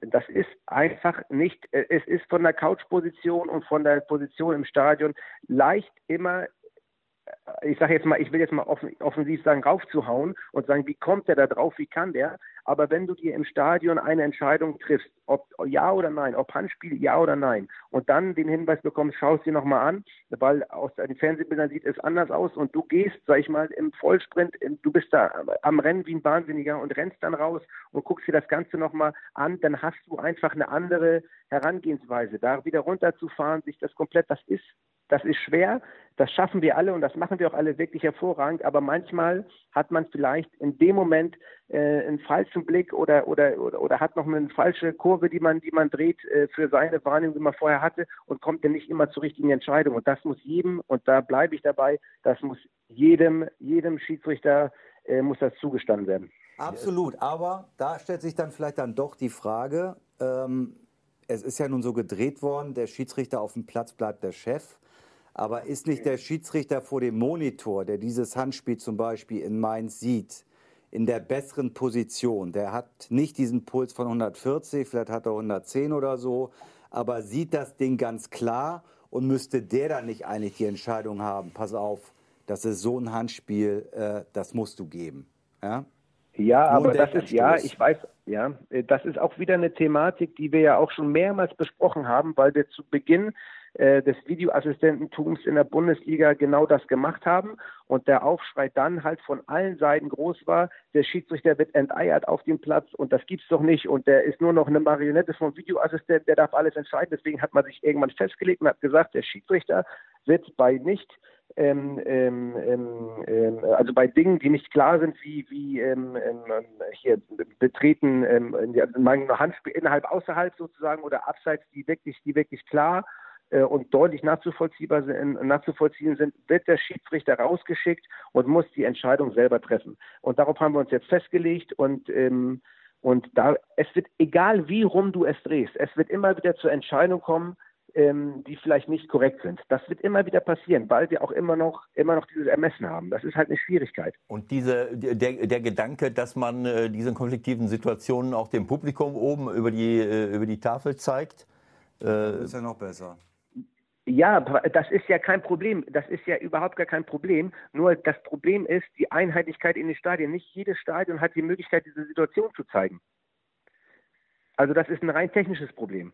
Das hat auch Jochen Dreh schon diverse Male gesagt in seinen, in seinen, ähm, äh, in seinen Ausführungen. Also letztendlich sträuben wir uns nicht, dass die Situationen gezeigt werden und, äh, und dass man dann ähm, ähm, eventuell auch nochmal was, was sagt, aber da, die technischen Voraussetzungen sind nicht in jedem Stadion gleich. Und dann hast du im einen Stadion Witz gezeigt, im anderen wieder nicht, und dann hast du wieder eine Ungleichberechtigung. Und das funktioniert so nicht. Also das muss schon alles einheitlich gut funktionieren, ja, ja, ähm, damit, man das, damit man das so macht. Und ich, ich glaube, sage immer das, wieder, dass das oft helfen diese, würde. Die Forderung, ja, natürlich. Es, ja, es, kann genauso gut helfen, aber es kann auch genauso gut bei einer Entscheidung wie jetzt in Mainz, äh, wird das gezeigt und dann sagt der Schiedsrichter trotzdem nein. Was meinst du, was du dann für einen Alarm hast im Stadion? Ja, das ist schon richtig. Aber in, der, in, den meisten Fällen wissen die ja gar nicht, was da jetzt gewesen ist und müssen sich darauf verlassen. Also ich sag mal, in 95 Prozent der Fälle glaube ich, dass es helfen würde, weil die Leute dann sehen, klar war abseits, äh, naja, war kein das Tor. Ist genauso ne? in dem Falle wäre natürlich komplette Randale. Erklär uns doch noch mal ganz kurz zum Abschluss vielleicht. Ähm, die genaue Kommunikation, das kannst du ja von dir sowohl von der Seite als Schiedsrichter im Stadion als auch jemand, der VA ist in Köln sagen. Wenn der Willenborg jetzt da rausgeht, sich das anguckt, ich bin mir sicher, wenn der das heute sieht oder vielleicht schon gestern gesehen hat, dann wird er wahrscheinlich auch denken, scheiße, hätte ich irgendwie Elfmeter geben müssen. Ähm ja, warum ist denn das für euch straflos?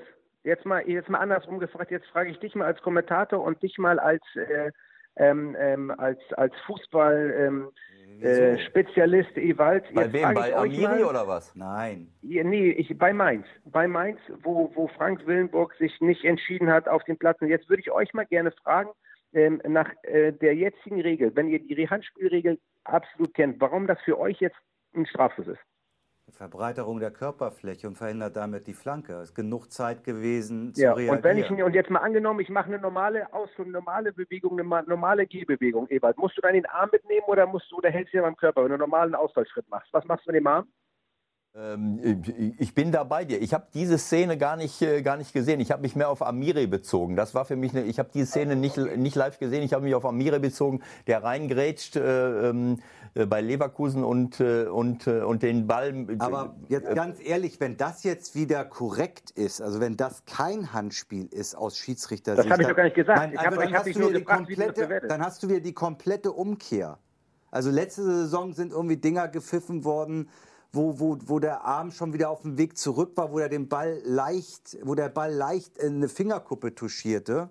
Da war mal so was in Leverkusen, erinnere ich mich. Also es gibt doch, äh, äh, Michael, es gibt, eine, es gibt eine Einschätzung von der sportlichen Leitung, die auch in Ordnung ist und äh, sicherlich äh, wird Frank Willenburg auch, auch, auch sagen, okay, das ist der wäre besser gewesen, wenn ich den gepfiffen hätte.